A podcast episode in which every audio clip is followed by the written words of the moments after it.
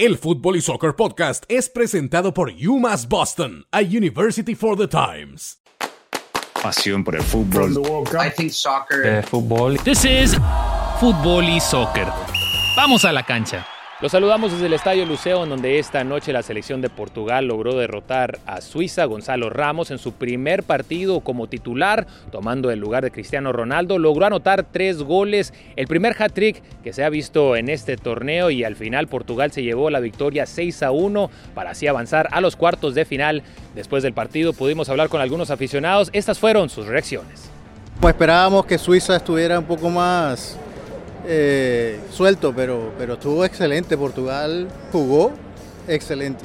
Buenísimo. La única cosa que no jugó Ronaldo, pero parece que lo- no lo necesitaban porque el otro que lo reemplazó metió tres goles. Portugal, después de lo que hizo hoy, eh, es un gran candidato a la final. Por su parte, la selección de España quedó eliminada luego de caer en tanda de penales ante Marruecos. El conjunto de Luis Enrique falló sus tres intentos de penal, lo que le dio el pase a Marruecos para que por primera vez en su historia avanzaran a unos cuartos de final. Ellos jugarán este sábado en contra de Portugal. Desde el Estadio Luceo, yo soy Jesús Quiñones. Entrar a la universidad es más que una carta de aceptación. Es una oportunidad para dejar tus huellas en el mundo. Para eso se construyó UMass Boston.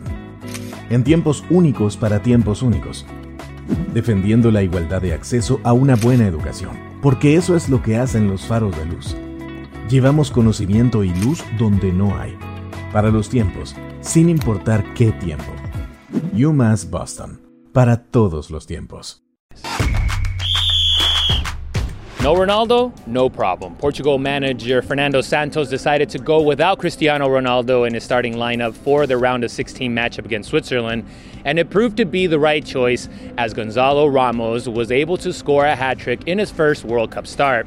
Ronaldo would later come on as a sub at the 73rd minute and found the back of the net soon after. However, he would be ruled offsides on the play and the goal would be taken away. In the end, Portugal was able to get a dominating win over Switzerland with a final score of 6 to 1. Meanwhile, at Education City Stadium, Morocco surprised Spain in a penalty shootout. The match went scoreless after 120 minutes, and when the shootout began, Spain missed all three of their penalty kicks while Akraf Hakimi scored the decisive shot, giving Morocco their first ever ticket to the quarterfinals where they will face Portugal on Saturday.